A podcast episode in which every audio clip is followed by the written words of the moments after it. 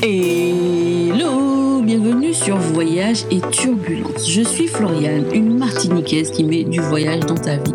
Alors j'espère que tu aimes la gastronomie, que tu aimes rire parce que on va passer un bon moment. Alors prends ton thé, ton café, ton jus de goyave ou de maracuja. Pour moi, ce sera cerise pays et on y va, on décolle. Voyage et turbulence vers une nouvelle destination.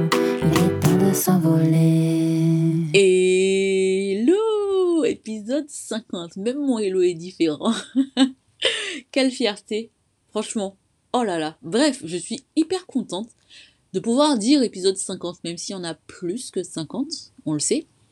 Mais euh, c'était pas un rêve de faire ce podcast. J'avais juste envie de partager le voyage, de partager la réalité, parce que sur les réseaux sociaux, on nous montre le petit côté brillant, et puis il y a quand même la petite poussière, la petite poussière dans la chaussure, qui parfois est un caillou, parce que il y a des personnes qui ont de vraies galères de voyage, et je pense que pendant le mois d'août, on s'en est rendu compte.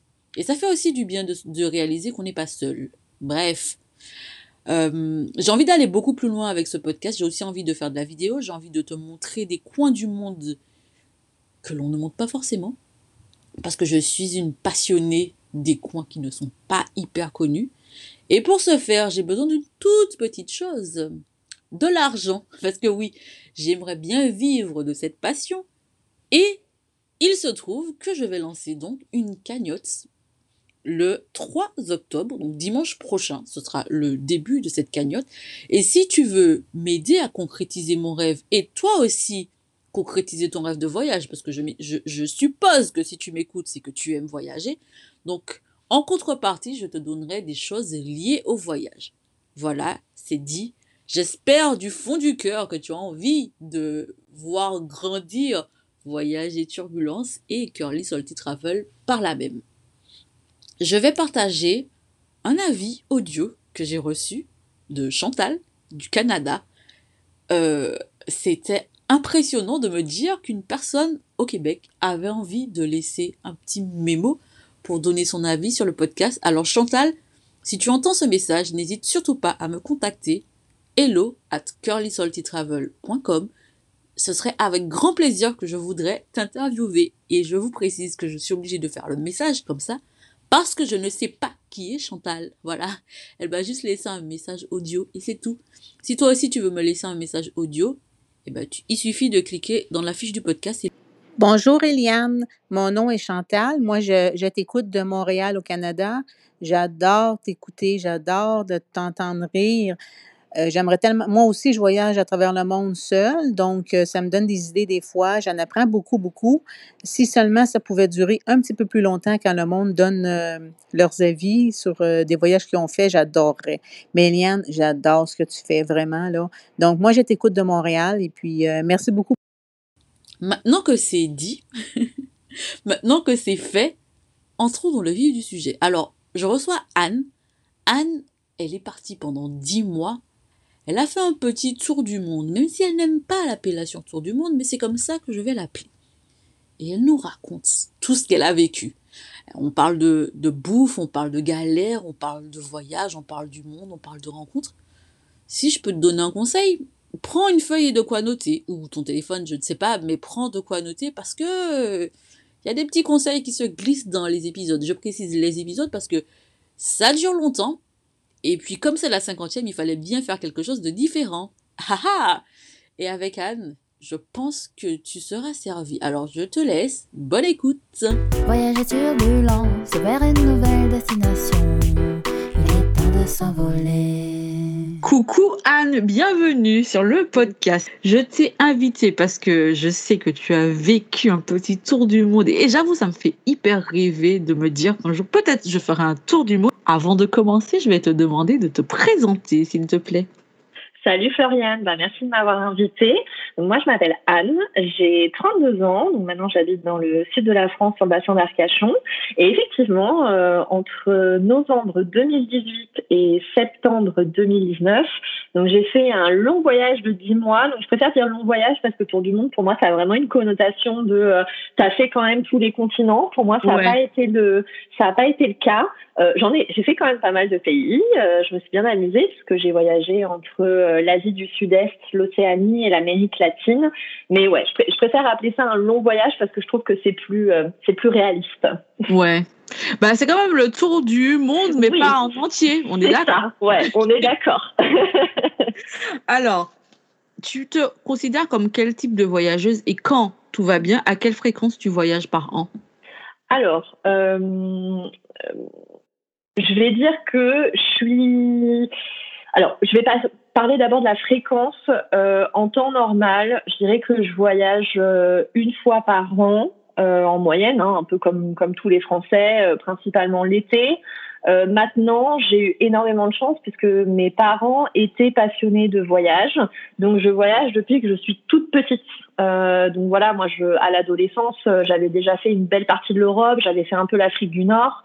Euh, voilà, je, je, j'ai eu la chance quand même de déjà voyager. Euh, je faisais même des séjours linguistiques depuis l'âge de 12 ans, donc j'ai aussi pas mal voyagé seule, même quand j'étais ado. Donc voilà, même si je suis pas une voyageuse euh, régulière, euh, je suis quand même une voyageuse depuis pas mal d'années. Et c'est aussi pour ça que j'ai voulu euh, faire un long voyage de 10 mois. C'était un rêve que j'avais euh, ado, justement, de partir comme ça. Au départ, je voulais m'expatrier carrément. Bon, j'ai Ah revu un peu les plans. Ouais, ouais. J'ai revu un peu les plans. euh, mais du coup, voilà, à un moment, j'ai senti que j'avais besoin et que j'avais vraiment cette envie de faire ce long voyage dont je rêvais euh, depuis euh, presque une quinzaine d'années. Et, euh, et je me suis autorisée à le faire, euh, donc l'année entre mes 29 et mes 30 ans. Et si tu partais t'expatrier, tu serais parti où? Est-ce que tu avais une idée précise ou pas? Alors, pas vraiment. euh, parce que, alors moi, j'ai toujours été euh, hyper attirée par les langues étrangères euh, depuis que je suis petite. hein. J'ai notamment pas mal appris l'anglais en écoutant Britney Spears, voilà, mon héroïne de ma jeunesse. Mais, euh, mais euh, j'a- j'avais pas vraiment de pays en particulier. À un moment, euh, je m'étais mise en tête que j'allais devenir prof de français au Royaume-Uni. Je Mhm. ne me demande pas pourquoi, mais voilà, le Royaume-Uni, c'était un peu le truc de rêve. Euh, après, je pense que j'ai vécu quelques mois à Londres pendant Mhm. mes études. Et en fait, je me suis aperçue que Londres, c'était pas du tout pour moi. Euh, c'est pas vraiment une ville que j'apprécie, qui est très sympa pour un week-end, mais dans laquelle j'aurais pas vécu. Et je pense que j'aurais aimé justement un truc vraiment dépaysant. Euh, quelque chose qui n'aurait pas ressemblé à Paris. Je pense que c'était un peu le problème de Londres. hein. C'était que Ah. c'était Ouais. c'est- voilà, c'était vraiment le, le pendant outre-Manche de, de Paris et que j'a- j'avais besoin euh, d'autre chose. Et c'est là où, j'ai vraiment aimé mon voyage, c'est que pour le coup, j'ai, je suis pas euh, beaucoup allée dans des pays euh, développés et, euh, et que du coup, enfin voilà, ça, m'a vraiment cassé la routine d'un, d'une grande ville avec des grands buildings, un métro et un, espèce de vie de ruche un peu comme ça. Et, et c'était vraiment ce que je recherchais, ouais. D'accord. Et tu as dit que tu aimes beaucoup les langues. Tu parles combien de langues? Alors pour le coup maintenant, donc là je suis en anglais courant. Je me, suis- je me suis mise à apprendre l'espagnol du coup suite à mon voyage parce que quand je suis partie en, en Amérique du Sud, je parlais pas un mot d'espagnol. Mhm. Donc euh, je me suis mise à apprendre l'espagnol. Euh, j'ai de la famille qui habite dans l'est de la France, donc euh, pendant très longtemps je- j'ai parlé plutôt euh, allemand, euh, même si je le perds un peu avec le temps. Et au lycée j'avais aussi fait de l'italien, donc j'ai quelques restes d'italien. Après j'avoue qu'il y a vraiment que l'anglais où, où je suis capable de tenir une conversation euh, en bonne et due forme, mais euh, mais je désespère pas de me remettre dans les différentes langues que j'ai pu apprendre pendant mon cursus scolaire. Ouais. Ouais, c'est sûr, c'est important. Moi, je suis en train d'apprendre euh, le portugais depuis un moment. J'essaie aussi d'apprendre le japonais, mais ça, c'est super difficile. Ouais, ouais. Ouais, c'est c'est super difficile, mais je ne désespère pas comme toi. Ah oui, oui bah, bah, euh, je, pendant mes études euh, après le bac, puisque j'ai fait des études hôtelières, euh, j'ai commencé à apprendre le mandarin. Alors je Ah oui. rejoins sur le japonais. C'est euh, là, c'est tout un univers, une écriture, un- même une façon de vivre, hein, parce que le chinois, en fait, les signes, ça correspond à des mots. Enfin, c'est Ouais. même pas des lettres. Enfin, c'est hyper compliqué. Donc, euh, ouais, c'est faut, faut s'accrocher. Et je pense que c'est c'est typiquement le genre de langue où si tu vas pas dans le pays parler ou que t'as pas quelqu'un qui te parle toute la journée comme ça, c'est hyper compliqué à tenir le rythme euh, si toi-même t'as pas une rigueur euh, quotidienne, quoi. Exactement. D'ailleurs, j'avais commencé à prendre des cours de japonais. Je commençais un peu à apprendre et après j'ai lâché parce que c'est hyper difficile. Parce que même si je payais des cours, si je pratique pas, enfin quand on pratique pas une langue de toute manière, surtout une langue aussi difficile, euh, c'est un peu compliqué. ça complique beaucoup les choses. Je regarde parfois des, je regarde à la télé des choses en, en japonais sous-titrées, mais bon, euh, Mhm. après, ça reste le, le même vocabulaire plus ou moins. C'est pas des choses que Ouais, je vais ouais. utiliser dans la vie courante. Donc ça, c'est compliqué. Mais je ne désespère pas. Peut-être un jour, je parlerai couramment japonais, qui sait. Je te le souhaite. Merci. Alors, on va entrer dans le vif du sujet Oui. de ton voyage. Donc, tu as décidé de partir 10 mois, c'est bien ça Mhm. Tu es Ouais, ça. seule Je suis partie toute seule, ouais. C'était un projet euh, vraiment solo. Euh, J'étais pourtant déjà avec euh, mon copain à l'époque. Mhm. Au moment où je suis partie, ça faisait un an et demi qu'on était ensemble, mais c'était vraiment un projet que j'avais de partir seule. J'avais envie de savoir ce que c'était que de partir seule, ouais. Ok. Et euh, comment tu t'es organisée? Euh, alors, ça, en vrai, je pense que dans l'inconscient, on se dit que ça prend du temps, euh, mais au final, en fait, je je sais pas comment vraiment expliquer. On, on pourrait se dire que ça prend du temps et finalement pas tellement. Au départ, donc moi, j'ai décidé vraiment de faire ce voyage. C'était en février 2017 Mhm. euh, et je suis partie en novembre 2018. D'accord. C'est en fait ce qui s'est passé entre temps. Donc, euh, disons que le plus gros du boulot, ça a été d'organiser ma vie de après mon voyage. C'est un peu triste de dire ça, de déjà penser avant de partir à l'après, mais en fait, ça, moi personnellement, parce que je suis de cette nature-là aussi, ça m'a vraiment confortée dans l'idée de me dire que quand j'allais rentrer de mon voyage, j'allais pas me retrouver sans rien. Donc, euh, j'ai, je me suis trouvé un logement que j'ai acheté et que j'ai sous-loué pendant mon voyage. Euh, et en fait, au même moment, j'ai changé de travail. Et euh, par chance, je sais pas quelle bonne étoile euh, m'a suivi à ce moment-là, mais j'ai réussi à trouver un employeur euh, qui, au moment de la signature de mon contrat d'embauche, m'a validé un congé sabbatique au bout d'un an d'ancienneté dans l'entreprise. Ah ouais, Ouais, donc j'ai commencé mon job en octobre 2017 et donc c'était convenu qu'à partir d'octobre 2018, je pouvais partir un an. Euh, voilà, et c'était inscrit dans mon contrat, donc ils pouvaient plus me le refuser après. Donc ça, j'avoue que c'était c'était hyper chouette, mais du coup, ce qui fait que ça a reculé ma date de départ. Euh, donc ça, ça a été, on va dire, la première phase euh, de préparation. Et Mhm. ensuite, il y a vraiment la, la, le voyage. Et alors, si je, si je peux aujourd'hui, euh, enfin, je sais pas si je peux vraiment donner un conseil, mais euh, mais euh, aujourd'hui, je regrette un peu la façon dont ça s'est fait, pour être tout à fait honnête, parce que je suis quelqu'un qui anticipe beaucoup, ça me rassure. Euh, donc j'ai commencé à vouloir pas mal anticiper. Donc euh, j'avais en fait des pays qui vraiment me faisaient envie, où j'avais vraiment envie d'aller. Et du coup, pour faire mon trajet, j'ai, je me suis dit, bah voilà, je vais voir un peu les trajectoires, euh, par où ça m'emmène, par où Mhm. c'est le plus simple pour accéder d'un pays à un autre. Et de là, j'ai décidé d'acheter ce qu'on appelle des billets d'avion tour du monde. Ouais. Donc, ce sont des billets, en fait, euh, où tu as, pour un certain prix, tu as, euh, je sais pas moi, 10, 15 destinations. Et, euh, et du coup, en fait, il faut savoir que, ah, alors, soi-disant, ils disent que c'est à cause de Vigipirate. Je sais pas si c'est vrai ou pas, mais en tout cas, il n'empêche que, euh, soi-disant à cause de Vigipirate, ils te demandent déjà les destinations et les dates. Ah, Ouais. ouais. Et euh, en fait, là, l'erreur, elle a été là. Alors, tu peux avoir des billets complètement flexibles avec euh, un changement de date euh, quand tu veux. Mhm. Voilà, c'est tu décides par exemple deux jours avant de partir, euh, bah non finalement j'aimerais décaler mon vol, mon vol deux jours plus tard, c'est possible et c'est sans frais. Pour le coup, c'est des billets quand même qui sont très chers. Ouais. Moi j'ai pris la gamme en dessous et où du coup je pouvais changer certains de mes billets mais avec des frais. D'accord. Voilà, donc dans mon idée, c'était de dire bon, il faut quand même un maximum que je suive euh, le chemin euh, que j'ai décidé, parce que Mhm. sinon ça risque de coûter assez cher. Et c'est là où je regrette un peu parce que euh, après, on, on s'aperçoit que quand on voyage sur du très long cours comme ça, on sait jamais ce qui va se passer, on sait jamais qui on va Mhm. rencontrer sur le chemin, et du coup, euh, bah, des fois en fait, ça nous bride un peu dans la façon de voyager. Donc voilà, Ouais. si je peux donner un conseil, euh, s'il y a des gens qui nous écoutent et dont c'est le rêve aussi, euh, faites-vous confiance. euh, parce que du coup, sur place, vous aurez toujours un moyen de vous débrouiller pour euh, voyager d'un point A à un point B à des tarifs pas trop chers. hein. J'ai rencontré des gens qui l'ont fait en voyage. Et voilà, et justement, le- ils étaient tellement flexibles, c'était de dire, bah voilà, le billet d'avion qui va m'emmener à mon point B, il est moins cher la semaine prochaine. Bon, bah, je vais rester une semaine de plus ici, Ouais. ou je vais faire une sortie rentrée de territoire euh, comme ça pour le visa. Mais en tout cas, j'aurai un billet moins cher la semaine prochaine et ça me permet de plus kiffer le moment euh, maintenant, quoi. Donc Ouais. euh, voilà, ça, ça a été une partie de l'anticipation, mais si je le, si c'était à refaire, je le referais pas comme ça. Vraiment, je me laisserais plus d'opportunités.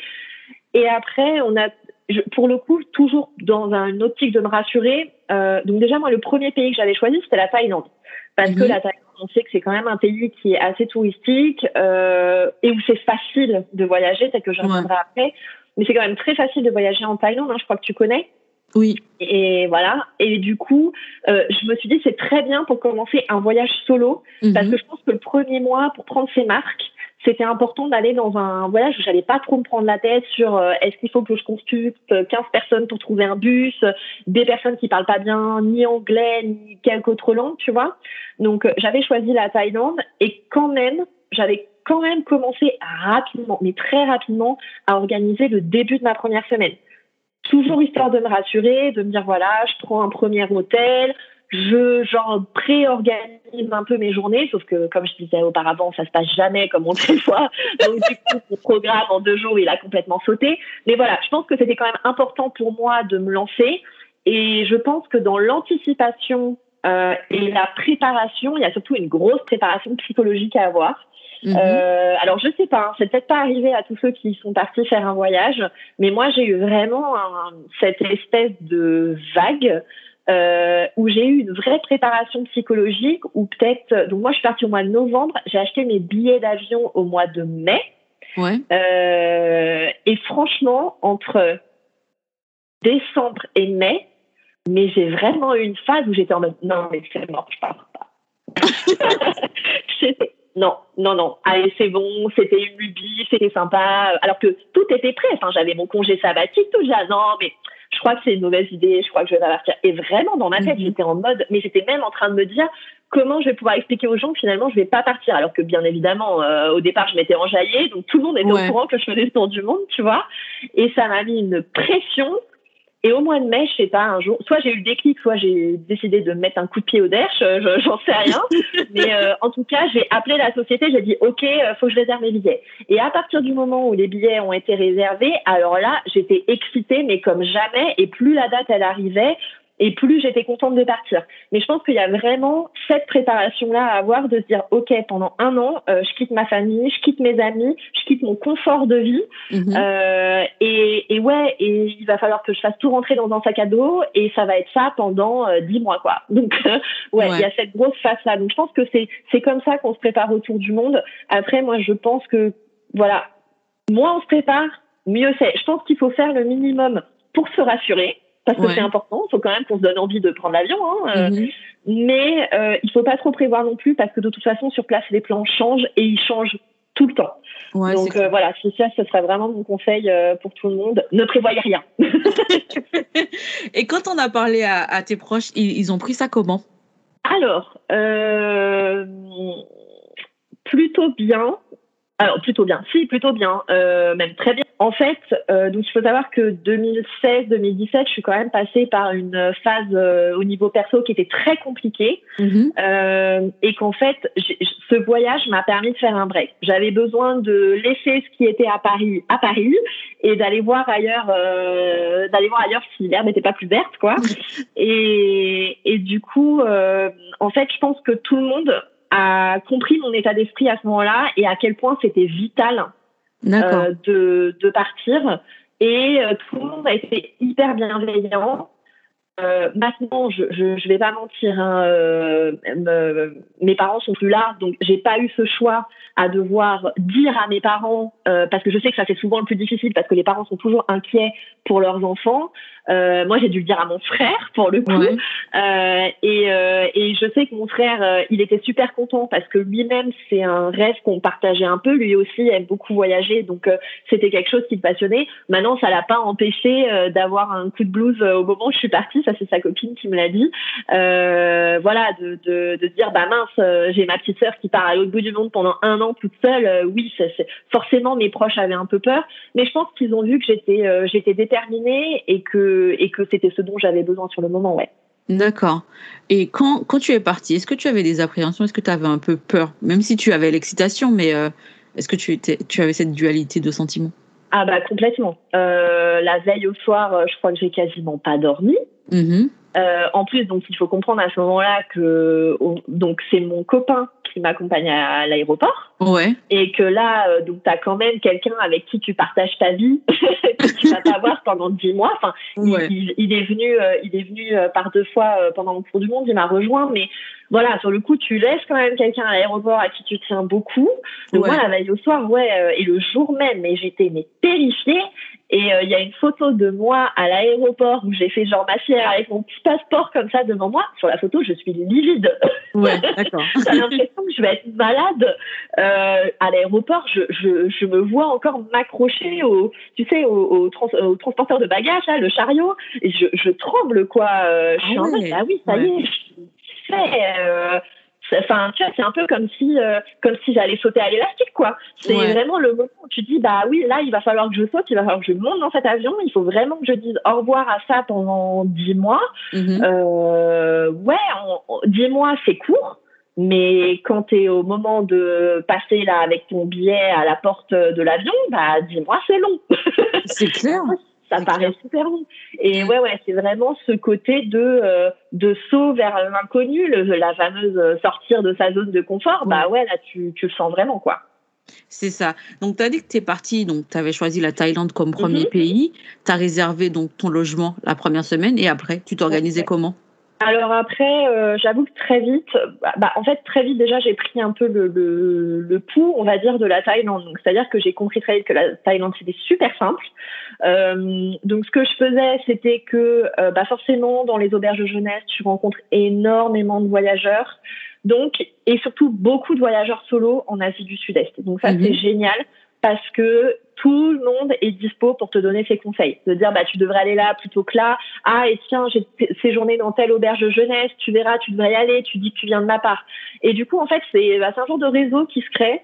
Et en fait, en fonction de euh, tes affinités et de ce que les gens ont fait et de ce qui t'intéresse, bah, euh, tu vas pouvoir euh, organiser ton voyage. Donc, euh, par exemple, moi, euh, je sais que la Thaïlande, je savais que c'était très touristique. Moi, à la base, j'aime bien plutôt être euh, éloignée de la foule. Et bah, Mhm. grâce à ça, euh, j'ai découvert euh, le parc national de Khao Yai, euh, qui est à 3 heures de Bangkok à l'est, et Kanchanaburi, qui est à 3 heures à l'ouest, où Mhm. finalement, il y avait beaucoup de touristes, mais c'était beaucoup de touristes asiatiques, principalement. Il y avait assez peu de touristes occidentaux, et, euh, et où franchement, j'ai passé, mais pour moi, les meilleurs moments en Thaïlande. Et c'est aussi par euh, des, euh, des recommandations. Et puis des gens aussi que j'ai rencontrés avec qui j'ai décidé de voyager. Euh, j'en ai ai pas beaucoup rencontré en Thaïlande. Je me suis je me suis liée d'amitié avec un, un Allemand quand j'étais dans les îles du Sud. Mhm. Mais euh, mais c'est vrai que euh, voilà, c'était plutôt des rencontres un peu à la soirée. euh, bah tiens, on va on va boire un verre, euh, viens avec nous, etc. Et c'est à travers les discussions en fait que tu commences à faire ton voyage. Et si par la suite tu rencontres un travel buddy, hein, euh, ton, Ouais. pote de, ton pote de voyage, euh, bah du coup là ton voyage il peut prendre encore plus de d'envergure parce que tu peux carrément changer de destination du jour au lendemain. Ouais. ou- donc voilà, c'est là où je dis que la flexibilité elle est importante parce que en fonction des rencontres que tu fais et des conseils qu'on te donne, ça peut complètement changer euh, ton point de vue. C'est clair. Et tu avais décidé de visiter combien de pays? Alors au départ, alors au départ j'avais décidé d'en visiter euh, 14, je crois. Et finalement, j'en ai fait euh, 12, je crois. J'en ai fait D'accord. 12. Euh, parce que, pareil, euh, en fait, au départ, on est très excité à l'idée de voyager et comme, euh, en fait, on a surtout l'habitude de ces fameux voyages de t'as 15 jours de vacances euh, Ouais. d'été et donc faut que tu voyages, enfin, faut que tu voyages. Non, tu vas voyager. Les autres places, ils- enfin, vous pouvez voyager tous vos 15 jours de vacances. Hein. C'est pas ce que je dis, mais voilà. Le, le truc, c'est de dire t'as 15 jours et il faut que tu vois un maximum de trucs. C'est un peu Mhm. la pression que tu te mets euh, quand t'as tes congés une fois par an. Et au départ, tu retranscris ça euh, dans ton dans ton long voyage. Alors qu'en fait, t'as le temps. Ouais. Ce qui fait que euh, tu t'épuises vite. Moi, les, les deux premières semaines, mais euh, je pense que je me suis enchaîné euh, 40 heures de bus. euh, 10 heures de bateau. Enfin, c'était et je voyageais que de nuit, donc tu voyages dans des conditions. Ouais. tu as des bus qui se couchent, mais pas vraiment. Euh, en Asie, euh, c'est euh, des trous qui font euh, la taille de la route. c'est pas des nids poules, tu vois. Donc du coup, tu dors trop mal. euh, les, les véhicules, ils sont pas euh, au top de la qualité.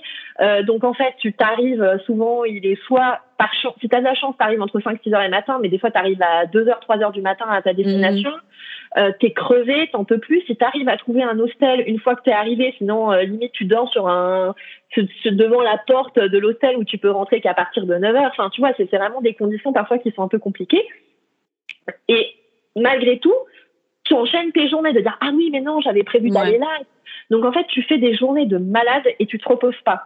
Et pareil en Thaïlande, c'est là où je dis que c'est important la première destination d'avoir une destination où c'est simple de voyager parce que c'est vraiment là où tu vas commencer à prendre tes habitudes de voyage. Au bout d'un mois en Thaïlande, je me suis dit, mais alors là, euh, alors on va arrêter de changer d'hostel euh, tous les deux jours parce que j'en peux plus. Euh, on va arrêter de se prévoir six visites par jour parce que c'est mort, c'est pas possible. Euh, et puis maintenant, je vais en profiter. Et quand j'ai terminé donc mon premier mois en Thaïlande, d'ailleurs, la, la, les derniers dix jours, je me suis posée sur l'île de Koh Lanta. C'était Ouais. génial. Je conseille à tous ceux qui écoutent de partir en Thaïlande euh, les 15 premiers jours de décembre parce qu'il fait super beau, il n'y a plus la saison des pluies et il n'y a pas de touristes. Vous êtes seul au monde, c'est trop cool. Euh, et du coup, donc j'étais pile à ce moment-là et j'étais super bien. Euh, Il y avait euh, trois personnes dans l'eau, trois personnes sur la plage. Donc vraiment, euh, à un moment, Ah ouais. j'ai un soir, j'ai eu un concert euh, privé bah, pour mon pote allemand et moi dans un bar parce qu'il n'y avait pas d'autres clients. Euh, c'était c'était vraiment cool. Et là, j'en ai profité pour me faire dix jours de vacances D'accord. mais vraiment de vacances. Je posais ma serviette sur la plage, euh, j'allais bronzer, euh, je sortais le soir, euh, je me baladais un peu, je louais un scout et je me baladais, mais vraiment l'idée c'était de dire ok, là je suis pas en mode voyage, je suis vraiment en mode touriste de base Mhm. et ça m'a fait vachement de bien parce que du coup ça m'a permis de me reposer des trois premières semaines de voyage et en plus de ça, ça m'a permis aussi de ralentir le rythme et de me dire ok, t'en as pour 10 mois, ça sert à rien de presser le rythme, même si j'étais conditionnée par mes billets d'avion, et bah tant pis, j'en faisais un peu moins dans chaque pays, mais je profitais beaucoup plus du moment en fait. Tu vois? Ouais. et c'était ça qui était euh, qui était vraiment euh, qui était vraiment important et, et qui m'a permis ensuite de vivre sereinement et du coup de faire moins de pays parce qu'après en moyenne essayé de passer au moins trois semaines et demie un mois dans chaque pays pour vraiment prendre le temps et, et, et profiter euh, de tout ce que je pouvais faire en fait. D'accord. Et quels sont les pays du coup que tu as visités pendant ces dix mois? Alors, donc du coup, euh, j'ai commencé donc par la Thaïlande, comme on disait. Ensuite, je suis passée par la Birmanie, le Laos, le Vietnam, le Cambodge. J'ai terminé l'Asie du Sud-Est donc par un mois et demi en Indonésie. Euh, le, Cambodge d'ailleurs c'est le seul pays où j'ai fait que deux semaines. Euh, parce qu'à la base c'était pas un pays que je- en fait je souhaitais faire euh, Angkor Wat donc les temples d'Angkor. Euh, mais euh, j'avais pas tellement prévu d'aller au Cambodge. Et en fait j'y suis restée parce que j'ai fait une semaine de dans un centre de yoga et méditation euh, donc c'était un truc qui n'était pas prévu. Donc encore une fois, les aléas de euh, bah, des plans et tu vas. Donc voilà. Donc par exemple le, le, le Cambodge, j'y suis restée que deux semaines.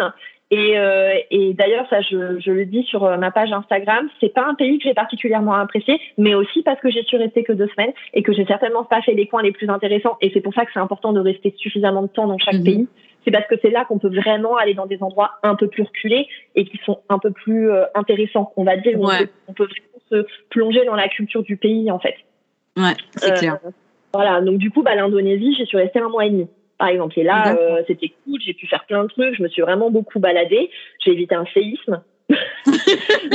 Là, après, t'as d'autres, t'as d'autres histoires à raconter, mais l'Indonésie, c'était très cool. Euh, un mois et demi, et ensuite, donc, j'ai passé quelques jours à Sydney, et ça m'a permis de faire le gap entre l'Indonésie et la Nouvelle-Zélande. Euh, là, j'ai passé un mois en Nouvelle-Zélande. Ensuite, j'ai fait Tahiti. Mmh. Euh, ouais, c'est trop cool. J'ai adoré. Euh, Tahiti, j'ai fait l'île de Pâques. Ça, c'est Ah vraiment un. Ouais. Euh, et ensuite, donc, je suis arrivée donc euh, en Amérique du Sud, donc par l'île de Pâques. Ensuite, j'ai fait le Chili, le Pérou, la Bolivie, la Colombie, et je suis rentrée à la maison. Bah, c'est déjà pas mal, j'ai Voilà. envie de te Donc, dire. je ne sais pas. Je n'ai pas calculé en même temps. Ça fait peut-être pas 12, mais grosso merdo, vous avez, vous avez le périple, quoi. Voilà, bon, c'est le plus important. Et ça. dans tous les pays que tu as visités, quel est celui qui t'a le plus touché? Alors, euh, humainement parlant, c'est clairement la Birmanie. Euh, je, je rejoins euh, une des personnes que tu as interviewées il y a pas longtemps sur son podcast qui te disait la même chose. Euh, la Birmanie, ça a été vraiment... euh, je ne sais pas vraiment comment l'expliquer, mais les gens sont...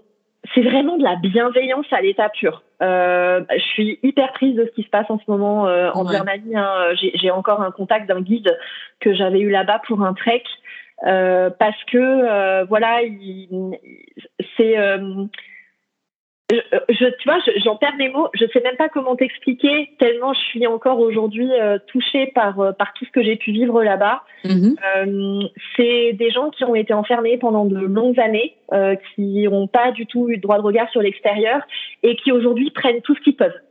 Et donc ils t'accueillent vraiment avec plaisir parce que ils ont envie de savoir ce qui se passe au, au dehors de leurs frontières, quoi. Mmh, Et-.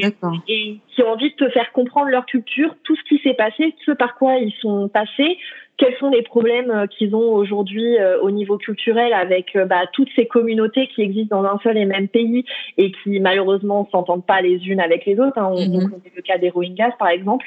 Ouais. Euh, et, euh, et, et vraiment, euh, c'est euh, en fait en plus tu as l'impression d'être projeté dans un pays où tu reviens au début du XXe siècle en fait.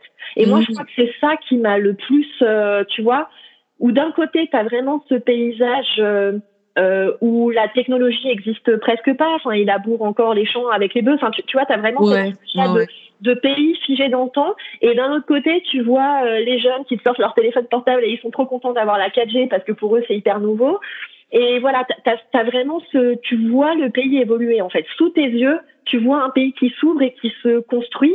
Malheureusement, en ce moment, ils sont en train de, de repartir en arrière et, je trouve ça hyper dommage et, et, et je leur souhaite vraiment que ça s'arrange euh, rapidement. Mais voilà, c'est vraiment un pays euh, extraordinaire et j'ai rencontré des gens euh, adorables sur place. Enfin, vra- vraiment, euh, si un jour il y a de nouveau l'opportunité, euh, j'invite tout le monde à y aller. C'est vraiment un pays incroyable, la Birmanie, ouais. Ouais, c'est un pays qui est sur ma liste. je comprends, je comprends. Je t'appellerai pour les bons plans. Ah, avec plaisir, je veux, je veux. Franchement, ça me fait trop rêver. Ça fait pas si longtemps que ça que je rêve de la Birmanie, mais ouais, c'est un pays. Enfin, j'ai vu aussi beaucoup de photos, des reportages. Ça donne envie. Bon, pas en ce moment vu ce qui se passe, mais Ouais. euh, ça donne envie. Bah, c'est c'est vrai que euh, ce qui était bien, c'est que je pense que je le fasse après euh, la Thaïlande, parce qu'on va pas se mentir, toute personne qui va en, en Asie, elle a un peu ce choc culturel, quoi. C'est vraiment très différent de là où on est. Mais euh, c'est vrai qu'après un mois en Thaïlande, où la Thaïlande est quand même relative, enfin est quand même bien développée pour un pays d'Asie Oui. du Sud-Est, hein, euh, faut quand même le, le noter par rapport à la Birmanie. Mais c'est vrai que voilà, moi ce que j'ai vraiment aimé, c'est cet accueil partout où tu vas, et c'est pas, euh, on, on en parlait avant, c'est- pas un accueil euh, malsain de tiens t'as de l'argent, donc c'est vraiment, non mais c'est c'est triste à dire, Non, mais, mais mais malheureusement il y a vrai. des coins qui sont comme ça. Mm. Et là c'est pas, bien évidemment qu'ils ont envie de vivre du tourisme, ils ont envie de se développer, et c'est normal euh, quand tu sors de 50 années de de dictature euh, et que t'as pas un sou, t'as envie d'en avoir, ça Mhm. paraît logique.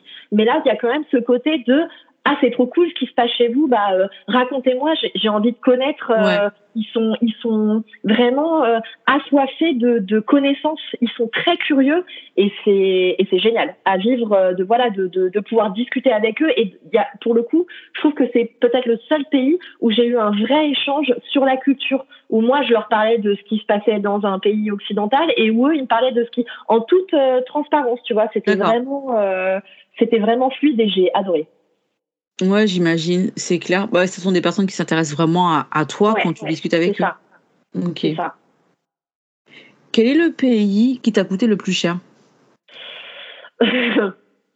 Euh, bah euh, Tahiti enfin c'est pas, pas un Ah oui, pays parce ouais, que ça, ouais, ça fait ouais. ouais voilà ça fait partie des dom Ouais. hein, mais Tahiti euh, d'ailleurs c'est bah en fait c'est simple hein, parce que tout de suite moi quand j'ai parlé de la Nouvelle-Zélande on m'a dit oh là là la Nouvelle-Zélande c'est hyper cher c'est une île etc pour donner un ordre d'idée, oui, c'est cher par rapport à tous les pays que j'ai pu faire euh, dans mon voyage, mais en vrai, les prix en Nouvelle-Zélande, pour donner un, un ordre d'idée euh, par rapport aux franciliens, la Nouvelle-Zélande, c'est moins cher que Paris. Voilà. D'accord, ok. Voilà, donc au final, euh, oui, c'est cher par rapport à d'autres pays qu'on peut faire euh, lors d'un long voyage, mais c'est pas euh, par rapport à ce qu'on connaît, c'est pas excessif. Euh, par contre, Tahiti, tout est cher. Euh, il, faut, savoir que donc Tahiti, moi donc j'y suis allée et en fait j'ai une de mes meilleures amies euh, qui m'a rejoint à Tahiti. Elle voulait fêter ses 30 ans euh, avec moi pendant pendant mon voyage et donc j'ai dit bah écoute euh, le jour de ton anniversaire je suis à Tahiti. Elle m'a dit ok je débarque. donc elle s'est fait euh, 22 heures d'avion euh, pour venir me retrouver à Tahiti. Et le premier jour on décide d'aller faire des courses et euh, on arrive dans un supermarché. Et là, je vois, tu sais, les brioches Harris, les trucs un peu dégueux, là, les brioches industrielles et tout. Ouais. Et moi, sur le coup, j'ai bavé parce que je, ça faisait trop longtemps, je n'avais pas mangé de brioche, tu vois. parce qu'à ce moment-là, euh, j'en suis à six mois de voyage. Ouais. Donc, euh, donc ouais, c'est vraiment, euh, j'ai vraiment envie de, de, de, de cette brioche que je vois et tout. Et là, je, re- je regarde le prix de la brioche, elle est à 8 euros. Ah, Ah Ouais, c'est très cher. Et, et d'ailleurs, euh, c'est c'est scandaleux parce que, euh, bah, en, en fait, euh, clairement, euh, les locaux n'ont pas les salaires euh, pour payer ce genre de biens, donc, enfin ce, ce genre de, de produits. Donc Mm. du coup, eux, ils se dirigent plutôt bah, vers euh, les récoltes perso. Ils font beaucoup pousser leurs fruits. Alors les, les fruits à Tahiti, euh, enfin en Polynésie française plutôt, parce que j'ai pas fait que, que l'île de Tahiti. Mais les fruits, euh, une tuerie. Mais donc, bah voilà, ils vivent beaucoup de récoltes personnelles et de pêche parce que euh, là-bas, tout est beaucoup trop cher. Donc, Ouais. euh, donc c'est vrai que ça aussi, c'est c'est pareil, c'est aussi une prise de conscience de, de se dire que euh, même dans ton pays ou dans une des régions de ton pays, bien que la Polynésie française ait un statut particulier, mais dans une des régions de ton propre pays, bah en fait, tu, tu vois un peu plus euh, les, les conditions des gens qui sont censés normalement être traités comme toi et Ouais. qu'en fait tu vois la différence. Même moi avec un, un super euh, salaire de métropole je pense pas qu'on serait capable de vivre correctement à Tahiti tu vois. Tellement c'est cher. Ouais. et euh, et ouais c'est c'est très c'est enfin voilà je je c'est vrai que ça te permet aussi de prendre conscience de ces choses là quand tu voyages et que tu vas euh, bah que tu vas ouais euh, rencontrer euh, rencontrer les gens sur place. C'est que tu te rends compte vraiment de la réalité des choses euh, y compris dans ton pays Ouais, c'est clair. C'est pour ça que voyager, c'est important parce que ça te permet de, découvrir des réalités que tu ne soupçonnes pas forcément. ouais tout à fait Et là, pour, là, pour le coup, c'était, assez euh, flagrant. Bon, par contre, on, on parlera, on parlera pas de la gentillesse des Polynésiens. euh, voilà, j'ai adoré aussi. euh, les gens sont super sympas, euh, euh, toujours, euh, voilà, euh, hyper, euh, hyper joyeux. Ils te transmettent en fait euh, vraiment ce côté. euh, ils ont un petit peu ce côté euh, festif, tu vois. euh, Mhm. Voilà, c'est, euh, c'est, euh, ils aiment leur île profondément. Euh, et, euh, et ils savent te le transmettre et j'ai des super souvenirs en Tahiti mais c'est vrai que ça euh, c'est vraiment un truc qui m'a qui m'a choqué tu sais c'est comme quand tu vas dans les hôtels et que tu te rends compte qu'en fait tous les managers d'hôtels bah en fait ils sont blancs Ah, et ça, ouais. ça, ça, j'avoue que tu vois, c'est vraiment quelque chose qui m'a choqué, comme si les Polynésiens sur place, euh, ils n'étaient pas capables de faire. Enfin, il y, avait cette, cette, euh, cette chose, et on en avait discuté avec un chauffeur de taxi, donc qui était polynésien, et c'est vrai que ça, c'est vraiment quelque chose qui m'a un peu, euh, enfin, euh, qui même pas un peu, mais qui m'a vraiment choqué euh, de me dire, bah ouais, euh, on malheureusement, on voit encore les différences de traitement hein, en 2021, et on en parlait avant, et, et je trouve ça, euh, je trouve ça dommage de de d'être observateur de ça en fait Ouais, encore euh, ouais. aujourd'hui. Ouais, c'est vraiment quelque chose qui m'a choqué. Bah, c'est dommage d'être observateur de ça et de se dire qu'il y a encore des luttes entre guillemets à mener Ouais, pour que ça se normalise parce que nous sommes en 2021 et pourtant il y a encore beaucoup de disparités de par la couleur de peau, tu vois, ça ne devrait Ouais, pas exister, pourtant c'est le cas. Ouais. ouais. Et c'est et c'est vrai que là c'était vraiment flagrant. Et euh, et, et voilà, bah on le voit dans les institutions, euh, dans les dom-toms, hein, euh, on, Ouais. on le sait. Mais c'est vrai que là, euh, de, en fait, de voir que c'est à tous les niveaux et y compris même dans la vie courante, euh, de se dire que bah oui, en fait, euh, les Polynésiens, euh, ils n'ont pas leur place euh, sur leur propre île. Et ça, c'est vrai que c'est c'est c'est dérangeant. Euh, c'est c'est- ouais, c'est vraiment dérangeant euh, et même euh, et même scandaleux, tu vois, euh, sur le sur le côté euh, sur le côté euh, humain. Euh, ouais, ça m'a vraiment. euh, du coup, j'étais presque contente de pas y rester plus de 15 jours parce que ça m'a vraiment, ça m'a vraiment gênée sur le coup, quoi. Après, euh, voilà, c'est vrai que sur place, tu sais pas, enfin, tu, tu, tu peux pas aller, tu peux pas aller engueuler les managers sur place en leur disant mais c'est pas normal. Mais voilà, t'as- t'as vraiment ce truc de, t'as- t'as pas envie de participer à ça en fait. Ouais, je, comprends. Quel est le pays où tu as trouvé la culture la plus différente de celle que toi tu connais? Alors, forcément, la Birmanie. Donc, Comme Mhm. je le disais, hein, euh, t'as quand même euh, un gouffre euh, entre ce que nous, ce à quoi on a accès euh, dans les pays occidentaux et ce qu'eux, ils ont accès. Mais un peu dans la même lignée, euh, t'as aussi euh, bah, le Laos et le Cambodge. hein. Tu, tu vois quand même que ce sont des pays qui, malheureusement, souffrent beaucoup encore de l'histoire que ce soit le Cambodge avec les Khmers rouges ou que ce soit le Laos en partie avec la guerre du Vietnam, et, euh, et que c'est des pays qui euh, aujourd'hui s'en sont pas relevés, Mhm. euh, et où du coup bah, le, le, le, le, le, gap entre nous et eux est hyper profond, mais vraiment. Euh, et où du coup bah, tu te rends compte de ce que c'est que euh, de vivre avec euh, pas grand chose euh, et de s'en sortir euh, comme tu peux, tu vois. Enfin, Ouais, c'est ouais. C'est vraiment là où j'ai pu m'en apercevoir le plus. D'accord. Bon, on va parler un petit peu de nourriture. Ouais. Quel est le pays où tu as le mieux mangé ou sinon tu peux donner un top 5 si c'est trop difficile de choisir un? Ah non, je sais. C'est le Vietnam, la meilleure nourriture du monde. Ok. Non, mais alors pour l'histoire, il il faut savoir donc le Vietnam, c'est le 1, 2, 3, c'est le quatrième pays d'Asie du Sud-Est que je fais. Mhm. et que euh, alors la Thaïlande c'est super bon vraiment. Mais en fait quand tu regardes c'est parce que quand tu vas sur les night markets tu peux les tu peux les voir quand ils font à manger et tout. Et en fait la Thaïlande c'est t'as beaucoup d'exhausteurs de goût. Donc t'as du sucre t'as du sel euh, t'as de la sauce euh, basse poisson là euh, Ouais. bon. T'as plein de trucs en fait qui font que bah ça fait cette sauce un peu qui est très bonne. Et dans les patailles etc et mais après, tu as quand même une grosse partie de la nourriture en Asie du Sud-Est, c'est quand même beaucoup de frits. C'est du riz frit, c'est des choses Mm, frites, ouais. tu vois, dans l'huile, etc. Et donc, la Thaïlande, le premier mois, c'était génial, j'ai super bien mangé, sauf qu'après, tu fais la Birmanie, et alors eux, pour éviter les bactéries, ils font tout frire. Donc, tout ce que tu manges, c'est frit. Il y a aussi une grosse partie de la nourriture en Birmanie qui, est, euh, qui vient de l'Inde. Et, euh, et du coup, donc c'est aussi beaucoup de samoussam. Ça reste quand même des choses qui sont assez grasses, assez Mm. huileuses comme ça. Ouais. Le Laos, euh, un peu le même topo. Et donc, tu arrives au Vietnam. Et alors là, le Vietnam, il y a quand même une grosse partie de la cuisine vietnamienne qui est un dérivé de la cuisine chinoise. Mm. Beaucoup d'herbes, beaucoup de potages, beaucoup de légumes. Ah, ça m'a fait un bien de malade de retrouver du vert dans mon assiette. Euh, et, euh, et ouais, c'est très parfumé, c'est euh, beaucoup d'herbes, beaucoup d'épices. Euh, et alors, euh, s'il y en a qui vont au Vietnam, vraiment, ce que je peux recommander, c'est un food tour. Euh, et en fait, c'est le principe, c'est euh, il y a euh, une personne qui t'emmène. Donc en général, c'est dans les grosses villes, hein, donc Hue, Hanoï, Ho Chi Minh. Mhm. Et en fait, donc le, cette personne, elle t'emmène, mais vraiment dans les trucs où quand tu les regardes de l'extérieur, tu dis jamais je vais là-dedans. Ouais. Et en fait, c'est les meilleurs restos de la ville. D'accord. Et donc, il Ouais. te fait goûter toutes les spécialités.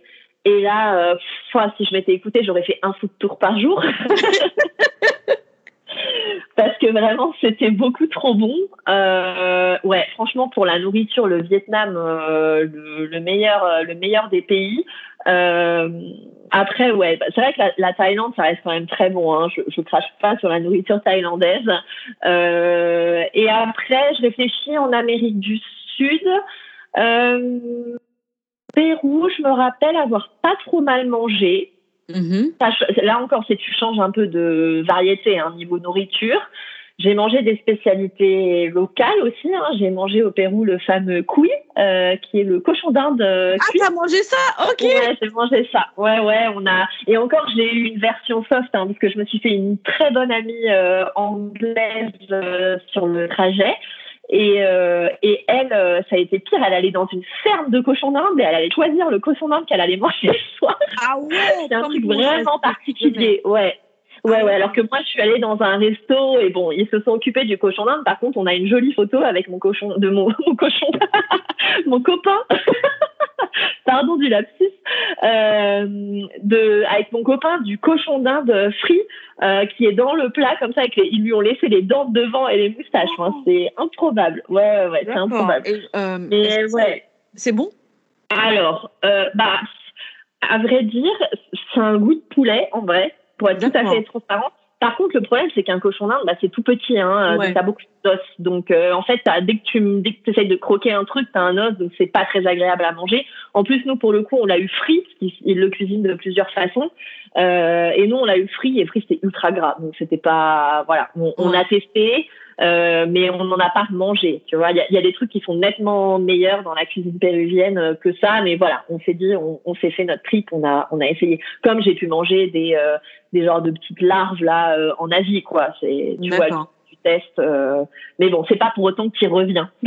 Ouais, c'est sûr, c'est sûr. Du coup, ce sont les choses les plus surprenantes que tu, que tu aies mangées euh, pendant ce voyage? Ouais, je pense. Je pense que le, le coup du cochon d'Inde quand même, c'était, c'était le must. Euh, après, ouais, des larves. Enfin, après, j'ai pas souvenir euh, de quelque chose vraiment d'atypique que j'ai pu manger. Je réfléchis, mais euh, mais euh, faut, faut, enfin voilà, je, je le dis, faut arrêter avec la croyance que quand tu vas, notamment dans des pays asiatiques, on te sert tout et n'importe quoi à manger. Ce n'est pas vrai. Contraire, hein, souvent, ils font des plats bien pour les occidentaux et des plats pour eux. Donc euh, voilà, euh, c'est c'est euh, j'ai- j'ai j'ai- j'ai pas souvenir d'autres trucs que j'ai pu manger, mais ouais le le cochon d'Inde au Pérou, ouais c'était vraiment euh, le plus et j'y retournerai pas. Je veux bien te le croire. Mais en même temps, tu n'as pas été en Chine parce que apparemment, c'est la Chine qui est le pays où on dit qu'ils mangent tout ce qui, qui a quatre pattes sauf des tables et tout ce qui vole sauf des avions. C'est une- c'est ce qu'on dit. Alors, euh, ouais. Mais alors en fait après quand tu vas dans les pays, euh, tu en apprends un peu plus parce que bah, le, Vietnam euh, c'est aussi un peu pareil. Comme je dis, c'est c'est un, un dérivé de la cuisine chinoise, hein, donc euh, ils cuisinent, ils ont cuisiné aussi pendant longtemps euh, les chiens, les chats et compagnie. À Tahiti, à un moment, ils mangeaient du chien également.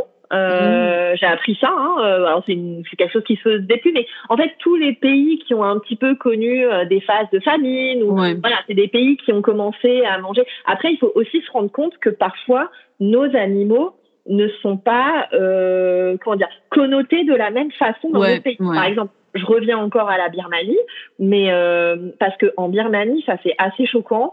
Il y a des chiens errants partout. Parce que bon bah c'est des chiens dont on s'occupe pas. Parce que les chiens dans beaucoup de pays d'Asie du Sud-Est c'est considéré comme de la vermine, au même titre que nous les rats en fait.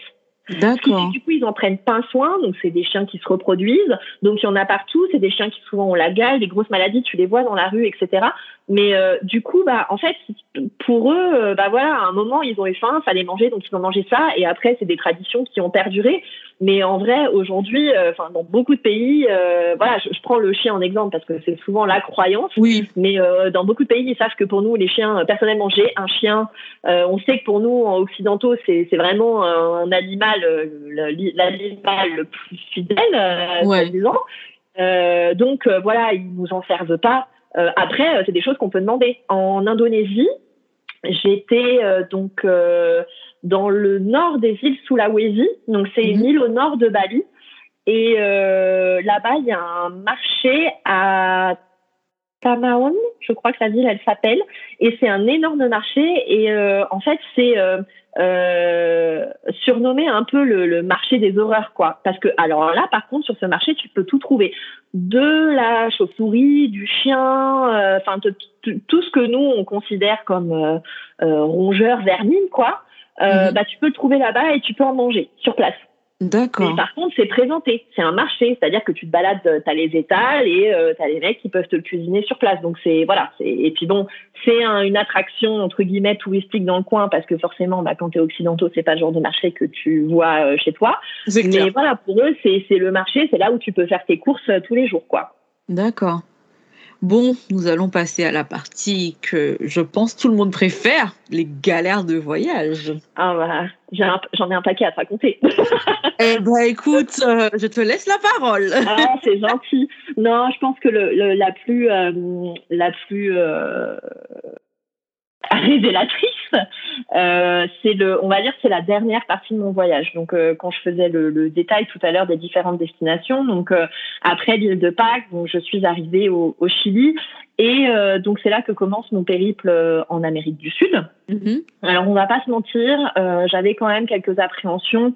avant d'aller en Amérique du Sud, je pense qu'il y en a quand même beaucoup qui en ont. On sait qu'il y a quand même des pays qui sont moins sécurisés que d'autres.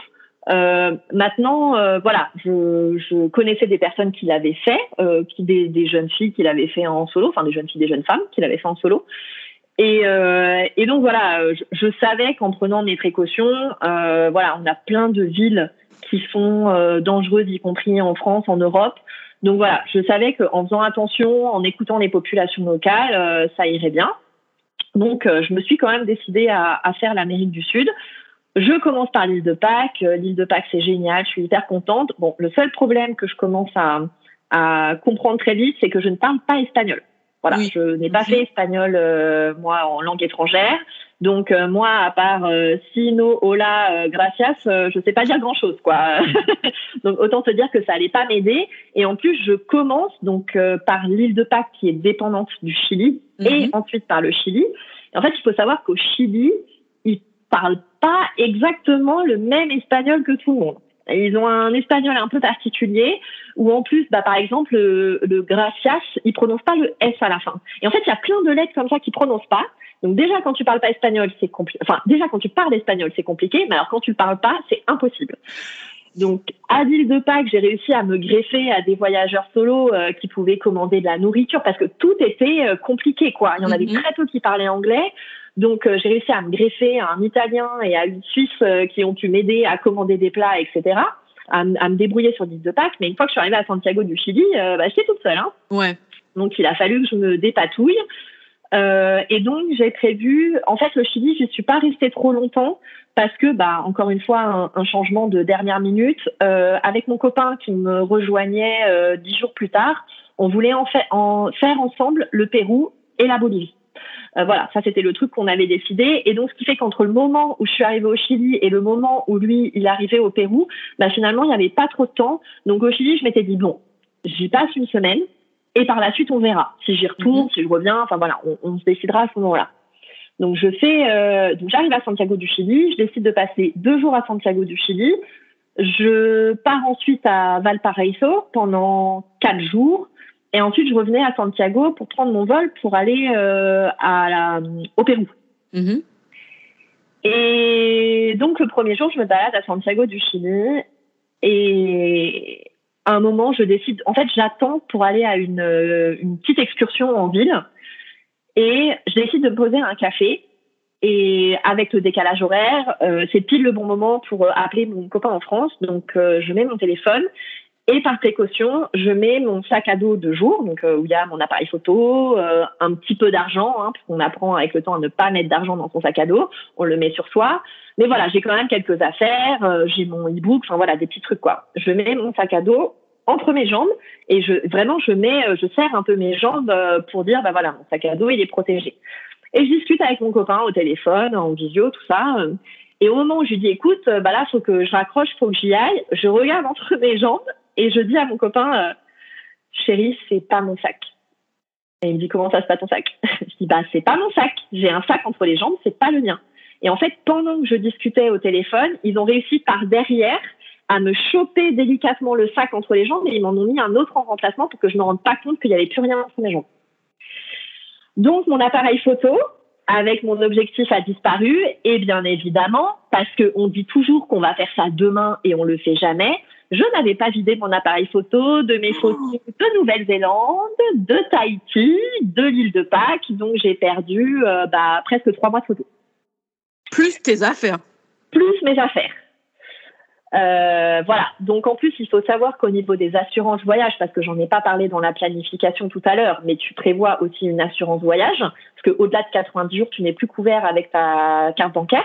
Mm -hmm. Donc, tu obligé d'en prévoir une pour plus longtemps. Euh, donc j'ai prévu une assurance voyage, sauf que là c'est un vol en fait euh, où je n'ai pas assez été assez précautionneuse vis-à-vis -vis de mes affaires, donc ce n'est pas remboursé. Mais Tu Voilà. peux pas. Enfin, le truc, il est entre tes jambes. Ouais, Comment ça, ouais. t'es pas précautionneuse? Ah ouais, mais en fait, il aurait fallu limite que je l'ai sur moi, euh, tu vois, vraiment euh, que, que je le porte limite comme un sac à dos mais à l'avant. Et là, si en fait, en gros, c'est limite si t'es pas vraiment agressé, il y a pas Ah, vraiment de vol, tu vois? Il y a un truc un peu, il y a un truc un peu comme ça. Donc quand j'appelle l'assurance en disant bah on m'a volé mon appareil photo que j'ai acheté exprès pour le voyage, euh, qui m'a quand même coûté un rein, est-ce qu'il est possible de faire quelque chose? Et On m'a dit bah non. Ok, bah très bien. Donc bon bah sur le coup je me suis dit tant pis. Donc j'ai quand même perdu une bonne partie de mes affaires. Ouais. Donc là si tu veux c'est le deuxième jour où je suis en Amérique du Sud. Ça commence pas très très bien. C'est clair. Euh, je- honnêtement, je suis pas bien parce que en plus, donc encore une fois, je ne parle pas la langue, donc on appelle les policiers. Et là, alors, d'un côté, je comprends, mais d'un côté, encore aujourd'hui, je suis un peu agacée, c'est l'idée que les policiers vont te dire que c'est ta faute. En fait, si tu t'es fait voler, c'est toi. T'es pas victime, t'es fautive. Et ça, c'est déjà un premier truc qu'il faut que t'encaisses, tu vois. Ouais. Parce que donc t'as un gars qui en plus en plus il me parlait par euh, Google Trad. Donc le Ah truc était improbable, chaque réponse mettait 15 ans à arriver, enfin bon bref. Et où là il me dit euh, limite il me dit bah oui mais c'est de ta faute. En gros t'es étrangère, t'es toute seule à Santiago euh, dans un café, bah presque tu t'es mis la cible sur le front pour qu'on vienne te voler. Et t'es là mais parce que clairement ils m'ont fait comprendre qu'ils n'allaient pas chercher la personne. Ah. Voilà, tu vois, c'est en gros c'est pas une priorité. Des touristes qui se font voler à Santiago, il y en a tous les jours. Donc s'ils devaient chercher chaque voleur, ils paraîtraient plus, tu vois. Et le reste de la criminalité, ils s'en occuperaient pas. Donc ils t'expliquent clairement que bon bah tes affaires, euh, pas compter dessus. Ouais. Euh, ils te donnent. Un... Alors le pire, c'est que je crois que la déposition, donc ils te donnent un formulaire en anglais et c'est à toi de le remplir. Donc tu peux, Mhm. tu peux écrire ce que tu veux dessus. Hein. C'est vraiment, euh, j'aurais pu mettre qu'ils m'avaient volé tous mes papiers, euh, personne n'aurait pu vérifier et eux ne relisent pas. Tu vois, Ah. c'est limite, eux ils font juste une copie et puis euh, salut, tiens le papier pour l'assurance et ciao, euh, tu peux rentrer chez toi quoi. Mhm. Ok. Donc euh, tu finis le, le premier soir, je me rappelle, je rentre à mon hostel, j'explique ça au réceptionniste en disant bon bah au cas où j'ai quand même laissé les coordonnées de l'hostel, donc s'il vous appelle pour vous dire qu'ils ont retrouvé un sac avec mes affaires et tout, mais même le gars à la réception, euh, il me regarde en mode euh, n'espère même pas retrouver quoi que ce soit. Ouais. Bon, donc euh, j'avoue que le lendemain, euh, difficile pour moi de sortir de l'hôtel parce que là, tout de suite, arrive l'insécurité. Tout de suite, te dit, OK, Mhm. en fait, euh, même si j'essaye d'être précautionneuse, ça peut arriver. Et donc, tu commences à flipper, quoi. Et puis, tu as le choc du vol. Enfin, moi, je m'étais jamais fait voler dans ma vie, tu vois. Mhm. C'est un peu la découverte du truc. Bon, donc, je décide de me dire, OK, faut que je parte de Santiago. J'avais prévu d'aller à Valparaiso. Et là, c'est quand même compliqué. Enfin, faut reprendre un bus faut retourner dans la ville. Enfin, tu vois, c'est tout un cheminement de sortir de ton lit. De... Donc, c'était déjà assez pesant. Et je me dis, je vais me reposer à Valparaiso. Ça va être génial. Euh, Là-bas, je vais rencontrer du monde parce qu'en plus, à Santiago, j'ai malheureusement, je, je suis dans une période où il n'y a pas beaucoup de touristes au Chili. Parce qu'à Ah, ce moment-là, on est au mois de juillet. C'est l'hiver là-bas. Ouais, exactement. Euh, donc il y a moins de touristes et en plus de ça, je pense qu'il y a un élément aussi qui est important sur toute ma période euh, en Amérique du Sud, c'est que je tombe pendant les vacances d'été des Occidentaux. Et je, pense qu'il y a un élément que, que à l'époque, quand j'ai planifié justement mon voyage, j'ai pas pensé, mais c'est que à la limite des voyageurs, des voyageurs qui voyagent euh, comme moi euh, dix mois, t'es prêt, même si t'es en couple, à rencontrer des gens. Au contraire, euh, être dix mois collé à la même personne, à un moment t'en peux plus, donc ça fait du bien d'avoir des gens dans ton cercle, tu vois, qui, qui s'intègrent.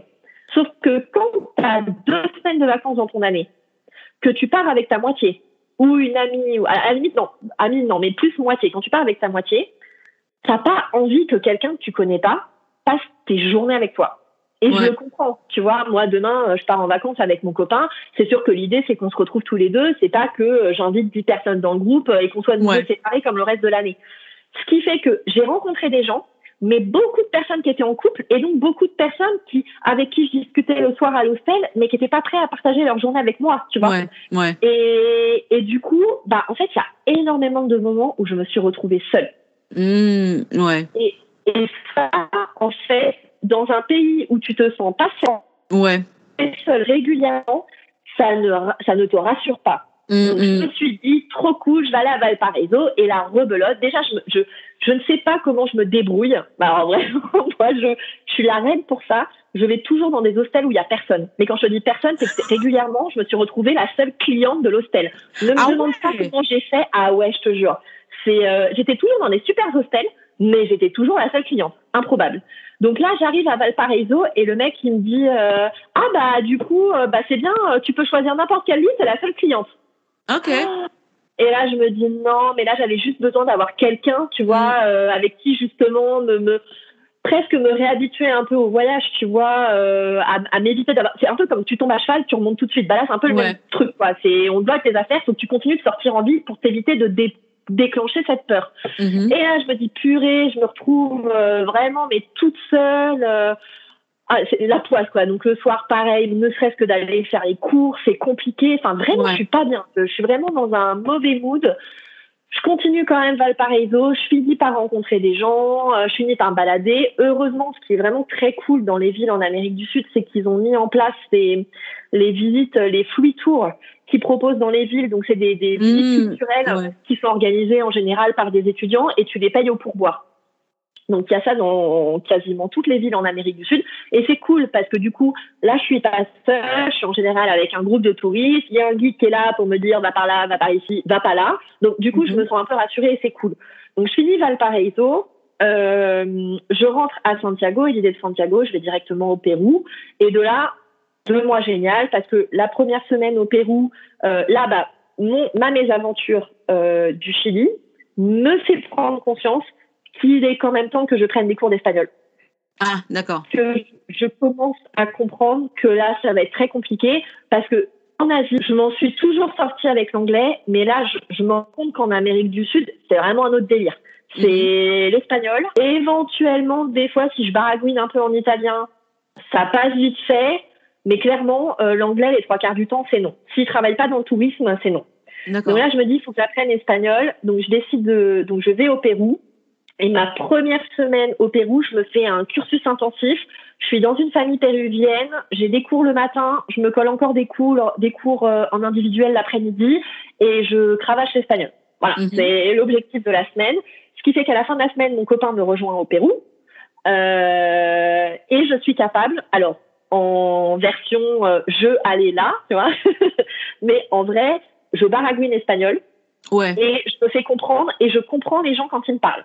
Donc ça Ah. déjà c'est voilà, c'est bon. Après on va quand même se dire l'espagnol, il y a, il y a quand même des, des, des bases euh, communes avec le français, donc il y a quand même des mots que tu peux Ouais. deviner. Mais c'est vrai que ces cours en fait, euh, c'était euh, l'objectif. J'ai j'ai dit au prof, je dis l'objectif, faut que j'arrive à me dépatouiller euh, pendant mon voyage en Amérique du Sud. Et il m'a dit ok, et il m'a vraiment euh, briefé dans ce sens-là. Du coup, voilà, on passe de là, on passe un mois avec mon, co- mon copain entre le Pérou et la Bolivie. On fait des spots de malades, on fait le Machu Picchu, on fait le trek du Machu Picchu, euh, on va au Salar de Uyuni, on fait la Paz, euh, tout ça pendant un mois tous les deux, c'est génial. Et là, je retrouve vraiment le, le goût de me balader, le goût de faire des trucs parce que je suis plus seule.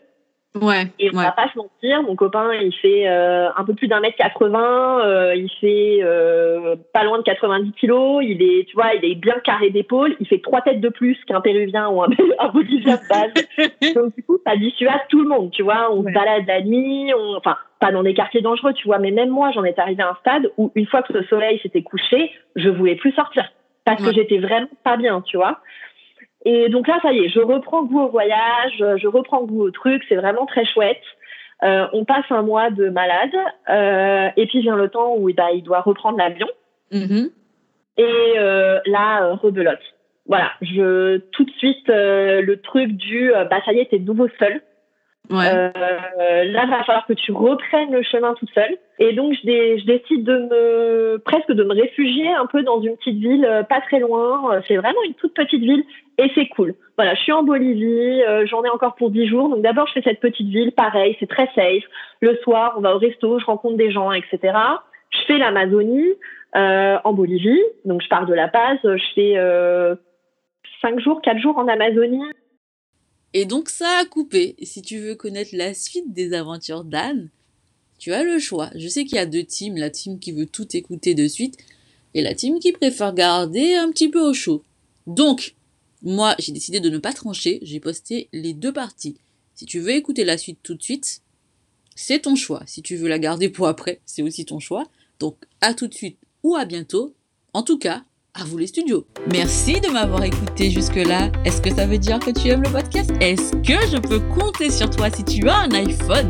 Pour laisser 5 étoiles et un avis sur Apple Podcast. Et si tu n'as pas d'iPhone, est-ce que je peux compter sur toi pour que tu t'abonnes au blog curlysaltytravel.com Pourquoi?